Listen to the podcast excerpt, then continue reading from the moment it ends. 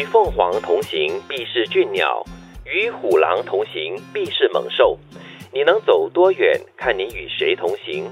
人抬人，抬出伟人；僧抬僧，抬出高僧。你把身边的人都看成宝，你就被宝包围着，你就是聚宝盆；你把身边的人都看成草，你被草包围着，你就是草包。人生就是要懂得放大别人的优点，欣赏别人的长处，你也会发现自己拥有的越来越多。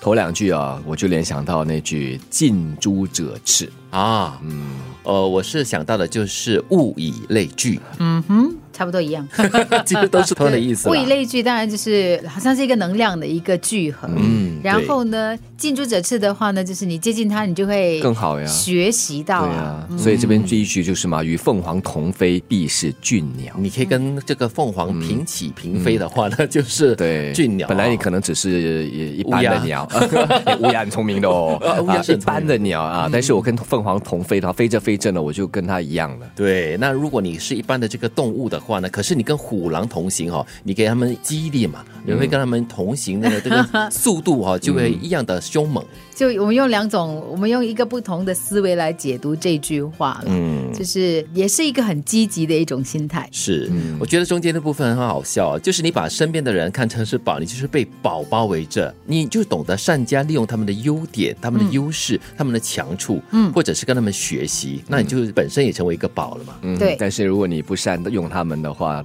你就把他们变草了，是吧？对，而且你把他们看成一无是处嘛，没有东西是可以让你学习的。至少把他们看成花啦。至少你被花包围着，感觉好一点。呃，被欣赏，赏心悦目。但是如果你把人看成草的话呢，你就被草包围着，你就是草包喽。对，但是很重要的就是呢，放大别人的优点。嗯，我觉得我们常常会放大别人的缺点，放大别人做错的东西。对，所以我们常常就是有听到这个“一失足成千古恨”，你的一世功名毁于一旦哦。就算是做了很多件好事，但是你稍微做了一件错事的话呢，别人一般上就是很正常的就会。指出你那个错事，而且永远记得你做错的东西呀，就那么一件错事，可能是一件小错事，但是呢，你之前所累积的所有功德就这样子被抹杀了。对呀，所以这句话是很好的一个提醒啊，就是你要懂得欣赏别人的优点，欣赏别人的长处，然后从别人的长处呢，从中学习到一些东西，然后呢，善加利用跟发挥。对我刚刚想讲，就是我发现人很有趣，所以你的记忆可以很差。你可以常说啊，我老了，这个不记得，那个不记得。但谁做错什么事情，谁对你好，你会记得一清二楚。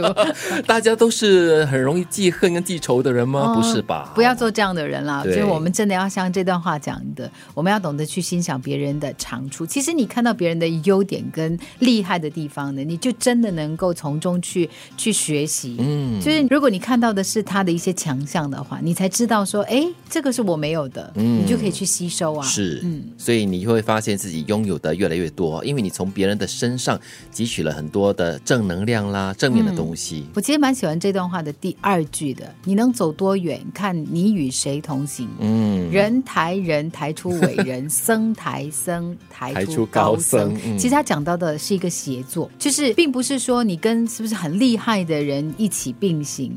而是呢，在整个过程当中，我们有没有互相的呼应、互相的烘托、互相的支援跟支持啊？对，这很重要。嗯，互相的扶持。对，所以我们常说啊，尤其是在企业当中，甚至在家庭里面吧，那个团结才是力量。团结，团结就是力量。嘿，团结，团结就是力量。嘿，哎，到你了嘞。你要不要跟我们团结起来？团结，团结就是力量。团结就是力量。嘿，与 凤凰同行，必是俊鸟；与虎狼同行，必是猛兽。你能走多远，看你与谁同行。人抬人，抬出伟人；僧抬僧，抬出高僧。你把身边的人都看成宝，你就被宝包围着，你就是聚宝盆。你把身边的人都看成草，你被草包围着，你就是草包。人生就是要懂得放大别人的优点，欣赏别人的长处，你也会发现自己拥有的越来越多。